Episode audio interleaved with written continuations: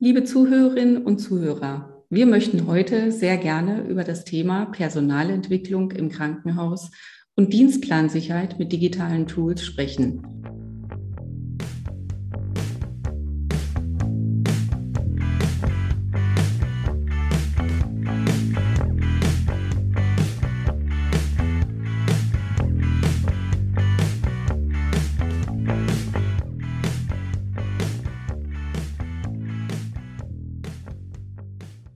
Hierzu begrüße ich Herrn Pratke. Herzlich willkommen, Herr Pratke. Herzlichen Dank für die Einladung. Nun, Gesprächsanlass aktuell ist, dass in vielen Krankenhäusern die tagesaktuelle Personalsteuerung und Dienstplanerstellung weiterhin per Telefon und analogen Kalendern von Personen über jahrelange Erfahrung verfügen, erfolgt und die Präferenzen der Mitarbeiterinnen und Mitarbeiter zu berücksichtigen und für alle Beteiligten einen fairen Dienstplan über einen längeren Zeitraum zu erstellen, stellt sich hier als eine sehr herausfordernde Aufgabe dar. Und wir wissen auch, die kennen auch die andere Seite. Wir haben aktuell einen enormen Pflegefachkräftemangel.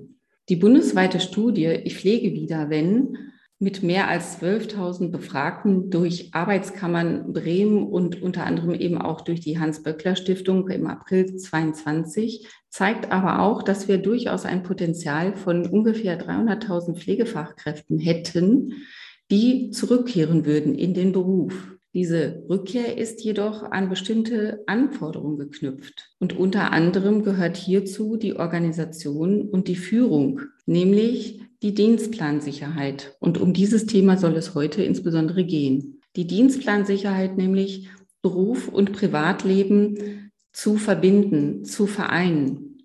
Und auch das gehört dazu, die Mitarbeiter zu binden, nämlich einen agilen, transparenten Dienstplan zu erstellen, der mit kurzfristigen Veränderungen umgehen kann. Das ist ein wichtiger Faktor für die Mitarbeiterzufriedenheit und die langfristige Mitarbeiterbindung. Die veränderten Rahmenbedingungen in den Krankenhäusern und der Wertewandel und das Anspruchsdenken der jungen Generation erfordern ein Umdenken in den Krankenhäusern. Wer, wer als Krankenhaus heute Mitarbeiter binden möchte, muss sich auf diese Veränderung einlassen. Und es geht damit einher, dass die Personalentwicklung sich neu aufstellen muss. Mitarbeiterinnen und Mitarbeiter und Führungskräfte sich neuen Herausforderungen stellen müssen. Wir möchten diese Themen, diese Zusammenhänge gerne heute beleuchten mit Herrn Pratke. Wir möchten diese Themen gerne beleuchten mit Herrn Pratke, Geschäftsführer der Pratke GmbH. Die Pratke GmbH entwickelt Softwarelösungen und Services für Krankenhäuser. Sie entwickeln Software selbst und sie lösen Herausforderungen in Dienstplan, Stellenmanagement, Führung und angrenzendem Personalmanagement. Herr Pratke, wenn ich Digitalisierung und Dienstpläne höre, dann kann ich mir das sehr schwer vorstellen. Denn ich selbst war über 15 Jahre als Führungskraft in verschiedenen Krankenhäusern bundesweit tätig und habe da sehr wohl in Erinnerung, dass es immer eine Menge Flut und immens viel Papier gab, Stationsleitungen per Telefon und persönlicher Ansprache die Dienstpläne geschrieben haben. Der Dienstplan war fertig und schon stimmte er nicht. Wie gehen Sie dabei vor? Was erleben Sie in Ihrer täglichen Arbeit? Wie muss ich mir das vorstellen? Ja, Frau Windus, ähm, da kann ich anfänglich nur sagen, schuldig im Sinne der Anklage, ne, um im Namen der Industrie zu sprechen, also der Softwareindustrie, die sich um diesen Prozessausschnitt in Kliniken kümmert. Wenn von der Digitalisierung der Dienstpläne die Rede ist, dann reden wir über ein Phänomen, das nun zumindest mal 25 Jahre alt ist und Digitalisierung ist an der Stelle auch der richtige Begriff aus meiner Perspektive. Wenn man Digitalisierung als eine Form versteht, in der es darum geht, bereits analoge Konzepte oder Konzepte, die im analogen bereits vorhanden waren, ins Digitale zu übersetzen. Daher kommt auch die klassische Dienstplanansicht in solchen Softwaresystemen ähm, und ähnliches. Ich möchte gleich noch einen anderen Begriff einführen, nämlich den der Digitalität. Da geht es dann nicht mehr um die Übersetzung von Dingen, die im Analogen entstanden sind, ins Digitale, sondern es geht tatsächlich darum, mit den Mitteln des Digitalen ganz neue Formen zu schaffen, die dann auch andere Eigenschaften haben als das bei den analogen Systemen der Fall ist. Aber wenn Sie das so beschreiben, wie Sie es gerade getan haben, ne, also was ist quasi so die, die Realität aus den letzten 25 Jahren, dann ist das so, dass wir mit diesen digitalen Tools ähnliche Dinge getan haben wie mit den, mit den großen, ne, irgendwie auf A2 ausgedruckten mhm. Papierdienstplan, den es immer im Stationszimmer gab. Und äh, nachdem die Planung durch war, hat man es dann ausgedruckt und an die Wand gehängt. Und im Prinzip hat man prozessual vielleicht gar nicht so viel gewonnen, ne, wie man sich das äh, am Ende des Tages gewünscht hätte. Und ich glaube, an der Stelle müssen wir einhaken und sagen, so, jetzt sind 25 Jahre vergangen und die Möglichkeiten im, im Medium in dem wir arbeiten, also im Medium sozusagen der Informatik, haben sich massiv verändert. Was können wir eigentlich heute für Beiträge leisten, um genau die Phänomene, die Sie beschreiben, tatsächlich ähm, nicht mehr in dieser Form auftreten zu lassen? Und da können wir gleich mal ein bisschen hinschauen, äh, welche, welche Facetten es da gibt. Aber erstmal würde ich sagen, äh, dass ich da jetzt kein Verteidigungsplädoyer ne, unmittelbar äh, entgegenstelle, sondern erstmal die Frage stelle, so, was sind die nächsten Schritte, die wir mit dem Toolset, was wir haben, tatsächlich gehen können? Und wie muss ich mir das genau vorstellen? Sie bekommen einen Auftrag von einem Krankenhaus und dann gehen Sie auf die Station und implementieren digitale Tools weil ich stelle mir das sehr herausfordernd vor. Das eine ist die Digitalisierung, das andere ist aber auch die Mitarbeiter mitzunehmen und die Führungskräfte mitzunehmen, weil, wie Sie es richtigerweise beschrieben haben, es ist im Krankenhaus immer noch eine analoge Welt. Ja, ich, ich, glaube, also meine Hypothese ist, so analog ist sie gar nicht. Das andere ist bestenfalls, also wir kriegen natürlich bestenfalls einen Auftrag. Davor sind natürlich schon ein paar Dinge passiert. Die meisten Krankenhäuser müssen ausschreiben. Das heißt, es ist, wenn es gut gelaufen ist, vorher passiert, dass man sich Gedanken gemacht hat, was man eigentlich mit der Einführung eines neuen Systems erreichen möchte, wie man das einführen möchte und ähnliches. Das heißt, es gibt ein Zielbild seitens des Klinikums. Wenn es das nicht gibt, äh, wird es an der Stelle schon schwierig. So, ne? Und äh, gegen dieses Zielbild bewerben wir uns natürlich als, als Softwareanbieter und wenn wir in der Lage sind, dieses Zielbild mit dem, was wir an Lösungen zu bieten haben, zu bedienen, dann bekommen wir am Ende den Auftrag. So. Und Nichtsdestotrotz ist es so, dass wir mit den Kliniken natürlich in einen Prozess starten, der auch typischerweise drei bis sieben Monate dauert, ne, je nach Größe des Klinikums, je nach, auch das ist ein Thema, je nach Projektkapazität, die im Klinikum, Klinikum vorhanden ist, ne, je nach konzeptioneller Vorbereitung, um dann auch erstmal sehr grundlegende Fragen zu klären. Das hat auch was sehr, sehr fachlich-technisches. Ne, da geht es dann auch um die Fragen äh, der Tarifabbildung, ne, also welcher Tarif ist das, ne, ähm, wie wird der in diesem spezifischen, spezifischen Klinikum gelesen,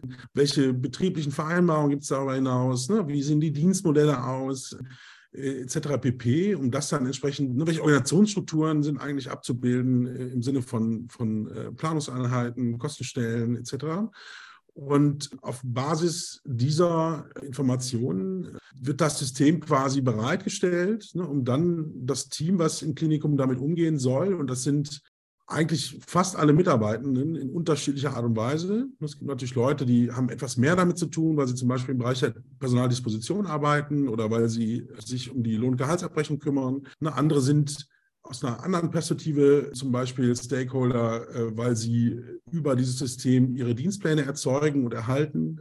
Und äh, wir versuchen natürlich in, in, geeigneten Formaten die gesamte Mannschaft ähm, eines Klinikums mitzunehmen. Das können wir vor allen Dingen dann, wenn es eben eine erfolgreiche gemeinsame Zielklärung gibt, also wenn allen Beteiligten klar ist, worum es mit der Systemeinführung vor allen Dingen geht. Ne, und das im Klinikum auch äh, bereichsübergreifend getragen wird. Das heißt, so wie ich Sie richtig verstehe, sind das bestimmte, an bestimmte Gelingensfaktoren geknüpft, bestimmte Anforderungen sind erforderlich, um die Mitarbeiter auch mitzunehmen. Also ein Projektteam ähm, und ein interdisziplinäres Team, um letztendlich alle Mitarbeiter mitzunehmen, damit die Implementierung auch erfolgreich umgesetzt werden kann, eingeführt werden kann. Ähm, wie lange dauert etwa so ein Prozess von dem Erstgespräch bis zur Implementierung in einem Krankenhaus? Je nach Größe kann man das überhaupt sagen? Wie gerade schon erwähnt, das sind so drei bis sieben Monate. Mhm. Ähm, das wäre so ein normaler Zeitraum für uns. Drei Monate ist schon, schon sportlich. Da müssen Sie schon ein bisschen organisationale Körperspannung aufbauen, damit Sie das schaffen. Ne, da sind fünf bis sieben wahrscheinlich die realistischeren Dinge. Es sollte auch nicht zu lange dauern, muss man ehrlicherweise auch sagen. Das heißt, wenn Sie äh, selbst in großen Kliniken das über fünf Jahre planen, dann haben Sie natürlich eine, eine merkwürdige Spannungskurve in so einem Projekt. Das heißt, es kann auch sein, dass es dann hinten raus ein bisschen zerfasert. Deswegen versuchen wir, äh, ohne jetzt Organisationen zu überfordern, also weder das Klinikum noch uns, Projektpläne zu machen, die na, auf, auf, einem, auf einem soliden Intensitätsniveau leistbar sind, aber eben auch dann dauerhafte Hinwendungen brauchen, eben um solche Auswanderungseffekte auch zu vermeiden. Gibt es denn gute Beispiele oder ähm, Klinikengrößen, wo Sie sagen, das ist, wird eher präferiert oder ist das Klinikgrößen unabhängig, dass die digitalisierende oder digitalisierte Dienstplanangebote, dass die eingeführt werden? Ist das größenunabhängig? Es ist am Ende größenunabhängig und es gibt selbstverständlich ganz tolle Beispiele ähm, und mhm. zwar anteilig mehr, als man vielleicht denken mag. Und toll ist es eigentlich immer dann, ne, wenn sich ein Team im Klinikum vorher überlegt hat, worum es im Kern gehen soll und wenn es zu einem solchen Projekt eben auch ein bereichsübergreifendes Commitment gibt. Ne? Also wenn alle wenn die Pflege dabei ist, wenn die Ärzteschaft dabei ist, wenn die Geschäftsführung das unterstützt, wenn die IT äh, gesagt hat, jo, wir machen alles möglich, was notwendig ist. Ne? Und wenn das passiert und wenn dann noch jemand da ist, der bereit ist, das Projekt mit großem Engagement und fachlicher Einlassungsbereitschaft zu steuern, dann hat man schon fast gewonnen, will ich sagen. Es gibt wenige, teilweise auch dann aus unserer Perspektive desaströse Beispiele. Ne? Wir sind auch einmal in ein Klinikum gekommen, da hatte man die Mitarbeiter zwar eingeladen, aber sie gar nicht darüber informiert, worum es geht. Ne? Das heißt, die haben in dieser Session, das sollte eigentlich eine Projekt-Kickoff sein, erstmalig erfahren, dass es um die Einführung eines neuen Software-Systems geht. So, da haben Sie natürlich dann erstmal andere Themen. Das macht es jetzt nicht leichter, um es mal so zu formulieren. Auch das kann man am Ende des Tages mit viel Zuwendung auch äh, der Geschäftsführung beispielsweise dann retten. Aber so sollte man bestenfalls nicht beginnen. Gibt es da gerade, weil das fällt mir so ein, die Überlegung zu sagen, einen gemeinsamen Nenner über all Ihre Klienten, Ihre Kunden, die dazu geführt haben, warum Sie sie beauftragt haben? Können Sie da über alle Kunden hinweg eine gemeinsame Argumentation, eine Überlegung herausfiltern, die dazu geführt hat, wozu wollen wir einen digitalen Dienstplan erstellen? Gibt es so einen Gedanken seitens der Krankenhäuser? Also ich könnte natürlich jetzt über uns reden und sagen, die entscheiden sich halt für uns, weil wir in einer sehr großen Bandbreite total viel, total super können. Aber das ist jetzt gar nicht so der Punkt. Ich glaube, Digitalisierung an sich wird im Moment gar nicht mehr in Frage gestellt, sondern gibt so die, die Zuschreibung, dass das per se gut ist. Ob das gut ist, wiederum weiß ich gar nicht, weil Digitalisierung ist aus meiner Perspektive gar nicht per se gut, ähm, sondern es kommt irgendwie sehr darauf an, wie man es macht. Dann gibt es natürlich sehr konkrete Einzelprobleme. Da sind wir auch so ein bisschen bei, bei dem Thema Mitarbeiterzufriedenheit, Mitarbeiterbindung. Es gibt viele Kliniken, die sind offensichtlich nicht in der Lage, auf Basis von äh, bereits vorhandenen Systemen beispielsweise präzise Abbildungen von Tarifen und Betriebsvereinbarungen zu machen, sodass es am Ende dazu kommt, dass Lohnabrechnungen falsch sind. Und äh, vielleicht ist das so ein bisschen das Letztversprechen, was Sie als Arbeitgeber in diesem ohnehin schwierigen Bereich machen müssen, dass dann zumindest am Ende die Lohnabrechnung stimmt. Aber wenn das dann nicht passt, dann sind so grundlegende Bedingungen des Miteinanders verletzt und das erzeugt halt maximale Unzufriedenheit. Also sowas gibt es auch, ne, wo es dann gar nicht so um, um die Frage geht, ja, wie machen wir es jetzt noch besser, sondern wie schaffen wir es überhaupt erstmal die Basics umzusetzen. Mhm. Das ist ein Thema. Es gibt natürlich auch ganz andere Fragen, wo es dann, wo es dann auf einmal um bessere Partizipationsmöglichkeiten geht, äh, wo es um Mobilität in der in der Prozesskulisse geht, da wird es dann für uns natürlich spannender, weil das Themen sind, die uns selber auch interessieren. Also nicht, dass uns äh, präzise Abrechnung nicht interessiert. Da hätte ich jetzt aber die Hypothese, dass wir das eben im Wesentlichen gelöst haben, sondern uns selber dann auch äh, die Frage stellen, was sind für uns eigentlich nächste Schritte in der Entwicklung dieser sozusagen Prozesskulisse im Digitalen aber insofern, vielfach ist es auch so, dass, dass es von allen so ein bisschen ist. Was wir sehr selten erleben, ist, dass es irgendwie so ganz klare, abstrakte Zielstellungen gibt, zu sagen, so, wir wollen die Mitarbeiterzufriedenheit in dieser und jener Form verbessern, ne? wir wollen die Wirtschaftlichkeit verbessern, und zwar da und da, und wir haben hier und dort äh, Probleme in der Compliance-Steuerung, die würden wir gerne auch noch lösen. So, ne? Also so eine Klarheit, die gibt es schon, aber die gibt es nicht in der Mehrheit der Fälle, sage ich mal. Das heißt, ähm, es ist Ihrer Meinung nach, wenn ich das daraus höre, immer noch eher eine Top-Down-Entscheidung seitens der Klinikgeschäftsführer, die das Thema Digitalisierung nicht mehr in Frage stellen, sondern durchaus die Notwendigkeit darin sehen, also die gesetzlichen Rahmenbedingungen in den Krankenhäusern sind ja jetzt auch sozusagen manifestiert, aber dass es aus Sicht der Krankenhausgeschäftsführungen durchaus so ist, dass die Digitalisierung per se ein Thema ist, aber es eher dann eine Top-Down-Entscheidung sein könnte und eben nicht aus dem Wunsch heraus der Mitarbeiter zu sagen, wir möchten gerne, wir erwarten, wir wollen.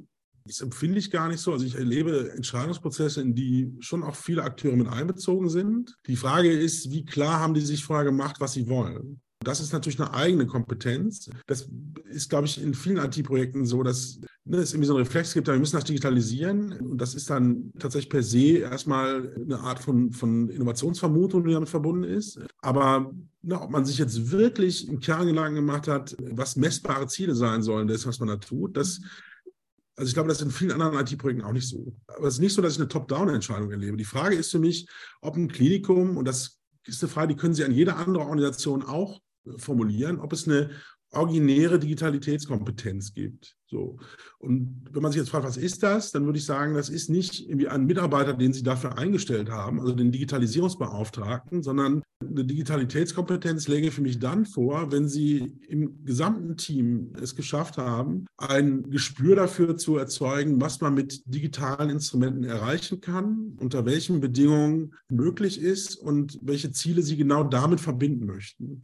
So, und das betrifft dann, wie gesagt, nicht die IT, das betrifft nicht die Geschäftsführung, das betrifft nicht die Stationsleitung, das betrifft nicht die ärztliche Direktion und die Leitung der Personalabteilung, sondern das betrifft alle. Eine Querschnittsdimension in der Klinikstrategie und sozusagen in der Klinikorganisation beziehungsweise Ende, letztlich auch sozusagen in der Klinikorganisationskultur, die Sie damit aufmachen. Also ich höre so ein bisschen raus, dass ähm, wir inzwischen doch ähm, unseren Digitalisierungsweg in Deutschland gegangen sind und dass da durchaus auch eine Pro-Einstellung für das Thema Digitalisierung in Krankenhäusern vorhanden ist. Können Sie denn auch in der Nachbetrachtung, erfahren Sie da, ähm, bekommen Sie Rückmeldungen in Bezug auf wirkliche Mitarbeiterzufriedenheit insgesamt, dass man den Eindruck hat, dass die Prozesse durch diese agilen Dienstpläne passend für den Mitarbeiter eher die eigenen Bedürfnisse und Wünsche abbildend, dass es im Nachhinein tatsächlich auch eintritt. Haben Sie diesen Eindruck? Also ohne Ihr, Ihr Produkt jetzt in Frage zu stellen, das ist sicherlich, ja. aber es kann ja sein, dass wirklich die Mitarbeiter am Ende dann auch sagen, das ist wirklich so gut und ein ganz anderes entspanntes Arbeiten, als es vorher jemals war. Und das ist ja im Optimalfalle genau das, was Sie sich ja auch wünschen und auch die Kliniken sich wünschen können und sollten. Im Endeffekt, also ne, ich habe kein Problem damit, äh, mein eigenes Produkt zu kritisieren. Das mache ich jeden Tag und ich halte das für extrem wichtig. Und natürlich bin ich dabei, wenn Sie sowas formulieren. Das ist genau natürlich eine Wirksamkeit, die wir gerne haben möchten. Die Frage ist, können wir das. Und ich glaube, wir können zu sowas wesentliche Beiträge leisten. Das machen wir auch. Und das spüren wir auch in Feedbacks. Wir dürfen eine Sache nicht außer Acht lassen, nämlich dass Software alleine erstmal wenig Wirkung entfaltet. Auch daran ändern sich Sachen, wenn wir über sowas wie Autonomisierung, über KI-Technologien sprechen. Vielleicht wird das ja auch gleich nochmal ein Thema sein wo man dann auf einmal sagen kann, unter ganz bestimmten Bedingungen kann Software auf einmal doch eigenständig was leisten. Aber ansonsten müssen wir immer auf den Zweiklang achten von technologischer und organisationaler Innovation. Sie können tatsächlich mit einer Software unfassbar unflexible Dienstpläne machen. Das ist überhaupt gar kein Problem. Also die Flexibilität liegt in der Software per se. Die Frage ist, liegt sie in der Organisation? Und haben Sie Konzepte dafür umgesetzt, um solche Flexibilitäten eben auch auf der Software-Ebene effizient nutzen zu können? Also wir können unter bestimmten Bedingungen Komplexitätsfähigkeit steigern. Also wir können dafür sorgen, dass eine Organisation in der Lage ist, kurzfristiger auf Dienstplanwünsche zu, zu reagieren, weil ne, die Prozesskulisse sozusagen an Effizienz gewonnen hat, um das auch prozessieren zu können. Die Frage ist, wollen Sie als Organisation solche Formen von Flexibilität zulassen? Mhm. Oder wollen Sie als Organisation Ausfallmanagementkonzepte realisieren, die sozusagen Verbindlichkeit in der organisationalen Flexibilität aus Mitarbeiterperspektive stiften? Also die am Ende dazu beitragen, dass das Holen aus dem Frei die letzte aller möglichen Optionen ist, weil vorher drei, vier andere greifen die sozusagen am Ende Formen der verbindlichen Flexibilität sind aus Mitarbeiterperspektive, weil sie sich bewusst auf einen Standby-Dienst eingelassen haben, bewusst auf einen Joker-Dienst eingelassen haben. Das heißt, da ist es berechenbar, dass man flexibel eingesetzt wird, aber man wird eben nicht dienstags morgens mal frei hat angerufen und man mal eben kommen kann. Und weil man nicht schon wieder Nein sagen möchte, ist man auf einmal im Spiel, obwohl eigentlich eines der Kinder Geburtstag hatte oder ähnliches. Und das ist aber für mich erstmal was, das braucht auch eine organisationale Klärung. Dabei, dabei unterstützen wir unsere Kunden. Nur, na, wir müssen immer auf diese, also jetzt zu sagen, wir führen die Software ein und dann haben wir sozusagen Dienstplangerechtigkeit. Das ist ein Trugschluss, den man sich nicht hingeben sollte, weil dann wird man wahrscheinlich entweder enttäuscht oder geblendet sein. Am Ende braucht es immer die Bereitschaft, sozusagen die Dinge zusammenzuführen. Also zu sagen, so wir nutzen die Software, um ein organisationales Paradigma, eine Haltung, ein, ein Set an Entscheidungen effizient umzusetzen. Ne? Aber die Flexibilität kommt, wenn es ein gutes System ist, und das würde ich von uns erstmal behaupten, eben nicht aus der Software, weil das kann sie dann eh, sondern sie kommt vor allen Dingen aus der Organisation. Wir helfen der Organisation nur, mit mehr Komplexität umzugehen, das sehr effizient zu tun äh, und so weiter ne, und bestimmte Dinge zu automatisieren. Aber Flexibilität ist eben nur in Grenzen äh, dementsprechend ein Ergebnis des Softwareeinsatzes. Das sind ja unheimlich wichtige Bestandteile und aber auch Einflussmöglichkeiten auf den Mitarbeiter, die Mitarbeiterinnen. Haben Sie den Eindruck, dass man am Ende eines solchen Prozesses und im Rahmen des Umsetzens und des Nutzens solcher digitalen Dienstpläne sich die Mitarbeiter in ihrer Kultur, in ihrem mentalen verändern, weil es äh, ja etwas anderes ist, ob eine Stationsleitung zu jedem hingeht, jeden anruft und sagt, kannst du an dem oder dem Dienst äh, bitte die ähm, Schicht übernehmen oder ob es so ist, wie Sie es beschreiben, dass jemand sich als Joker aktiv eingibt ähm, und in den Dienstplan einträgt und sagt, da bin ich flexibel oder nicht. Verändert das auch eine Kultur? Würden Sie so weit gehen? Ich glaube schon. Also alles verändert ja Kultur. Und ich halte das auch für, für gefährlich, da von so monokausalen Zusammenhängen auszugehen. Also Menschen einzubeziehen in Entscheidungsprozesse, etwas, bei dem ich Kliniken historisch als nicht besonders stark wahrnehme, um es mal vorsichtig zu formulieren, ist eine außerordentlich wirksame Geste. Und ich habe auch nicht das, den Eindruck, dass wenn man auch mal von so einem, vielleicht von so einer Stationskultur spricht, also Kultur kann sich auf unterschiedlichen Ebenen materialisieren, dass es da, da mag es auch Ausnahmen geben, selbstverständlich, dass es da nicht möglich ist, mit so einem Stationsteam gemeinsam auch auf Basis von Individualcommitments eine Dienstplanung zustande, zustande zu bringen. Das halte ich für vollkommen möglich und das ist eine, was, was wir in der Praxis auch erleben. Das macht natürlich einen Unterschied, wenn man irgendwie einen Dienstplan schafft, auf den sich zumindest mal, wenn man sich 90 Prozent der Dienste anguckt, ne, irgendwie alle gemeinsam committed haben. Und insofern sind dezentrale Planungsverfahren im Verhältnis zu Zentraldispositiven natürlich in gewisser Hinsicht ein Vorteil. Die haben auch natürlich eigene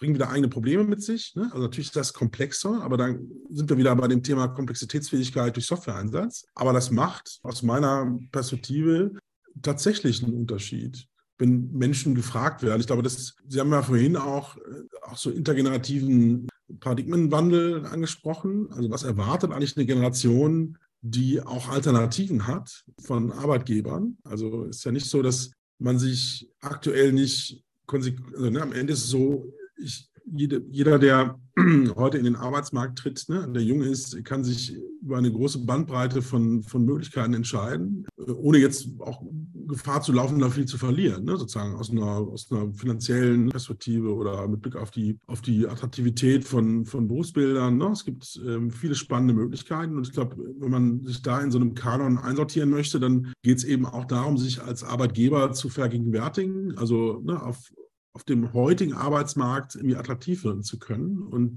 das ist natürlich ein, ein Bedingungswechsel, den müssen Kliniken schlicht und ergreifend mitgeben, weil das ist gar keine Ahnung. die sind ja schon, ne, sie operieren ja schon unter diesen Bedingungen. Und insofern geht es für mich auch nicht nur um, um, die Rückkehrer, sondern das wäre für mich fast schon das Sahnehäubchen, sondern es geht erstmal darum, die zu halten, die man hat. Mhm. Für die, die Qualitäten entfaltet, die es dann am Ende auch braucht, um die zurückzugewinnen, die sich schon dagegen entschieden haben. Und ne, da gehört für mich Einbeziehung in Entscheidungsprozesse zentral mit dazu, zumal ich auch der festen Überzeugung bin, dass Kliniken nur dann, wenn sie Menschen in bestimmte Prozess- und auch Entscheidungsprozesskulissen mit einbeziehen, so eine Art von kollektiver Intelligenz entwickeln, die es braucht, um auch strategisch unter den aktuellen Bedingungen bestehen zu können und eine Art von Commitment in der Breite der Organisation erzeugen, die es dann braucht, um solche Strategien auch umzusetzen.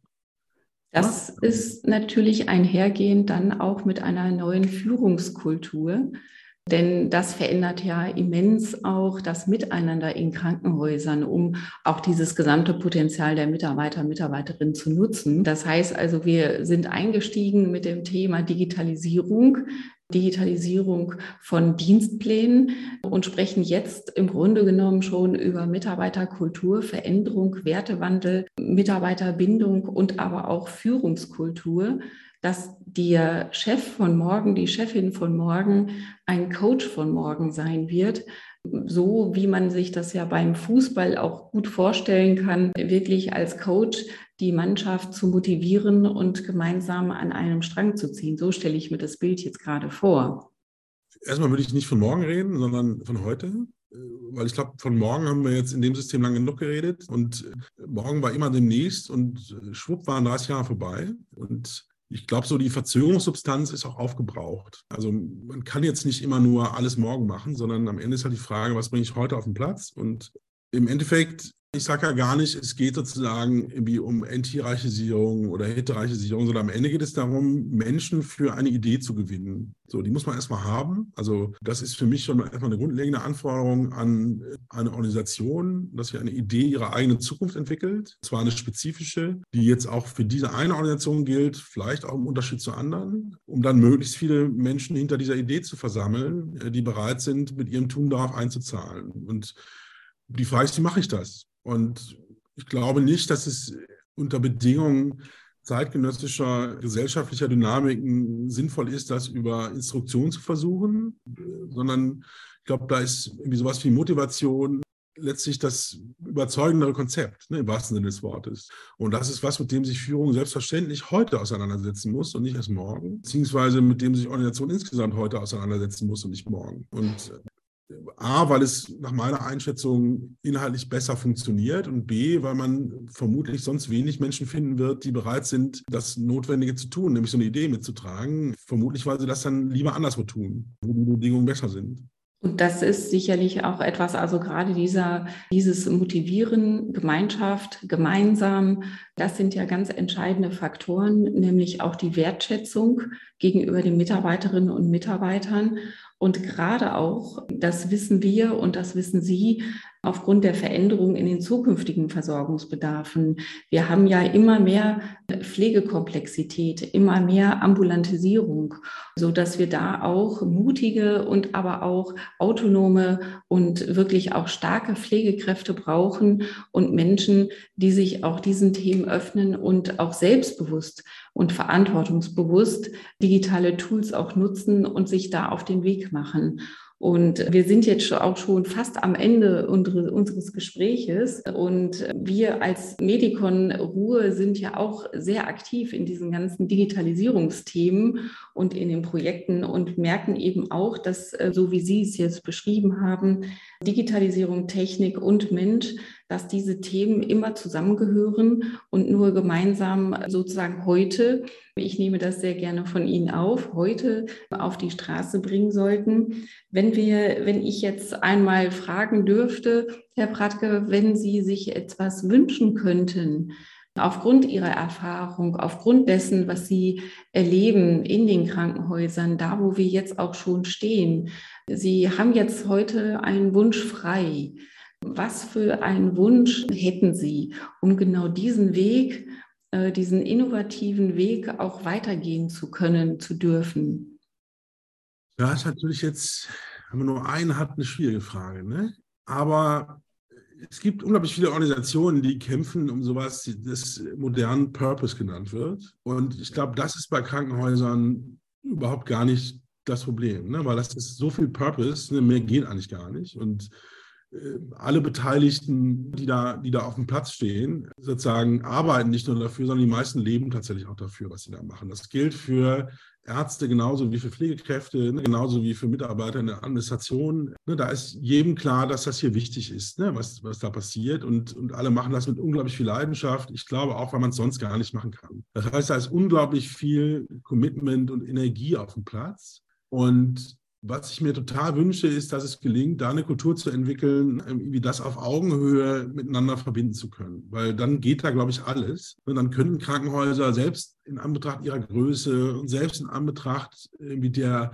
der Rigidität des regulatorischen Systems außenrum, könnten die eigentlich zaubern, weil es irgendwie so viel Energie, Commitment, Fachlichkeit und, und andere Dinge gibt, um die andere Organisationen irgendwie so hart kämpfen müssen. Die haben dann vielleicht andere Sachen wieder, wieder anders gelöst, aber genau diese Kulturalisierung von Beweglichkeit entlang eines gemeinsamen Ziels, das wünsche ich mir tatsächlich, weil wenn das gelingt, haben wir, glaube ich, wie Facetten der Debatte, die seit 30 Jahren ermüden, weil es immer wieder die gleichen sind, endlich mal hinter uns gelassen. Und das in unser aller Sinne, das heißt in dem Sinne, ne, dass wir auch aus einer Gesellschaftsperspektive gesundheitssystemisch ganz vorne mitspielen. Herr Bratke, das ist ein wunderbares Schlusswort mit dem Spirit in den Tag auf in die, ins Gesundheitswesen. Und ähm, dem ist, also Sie merken es gerade, ich habe keine Worte, ich weiß gar nicht, was ich dazu noch sagen soll. Vielen Dank, Herr Pratke.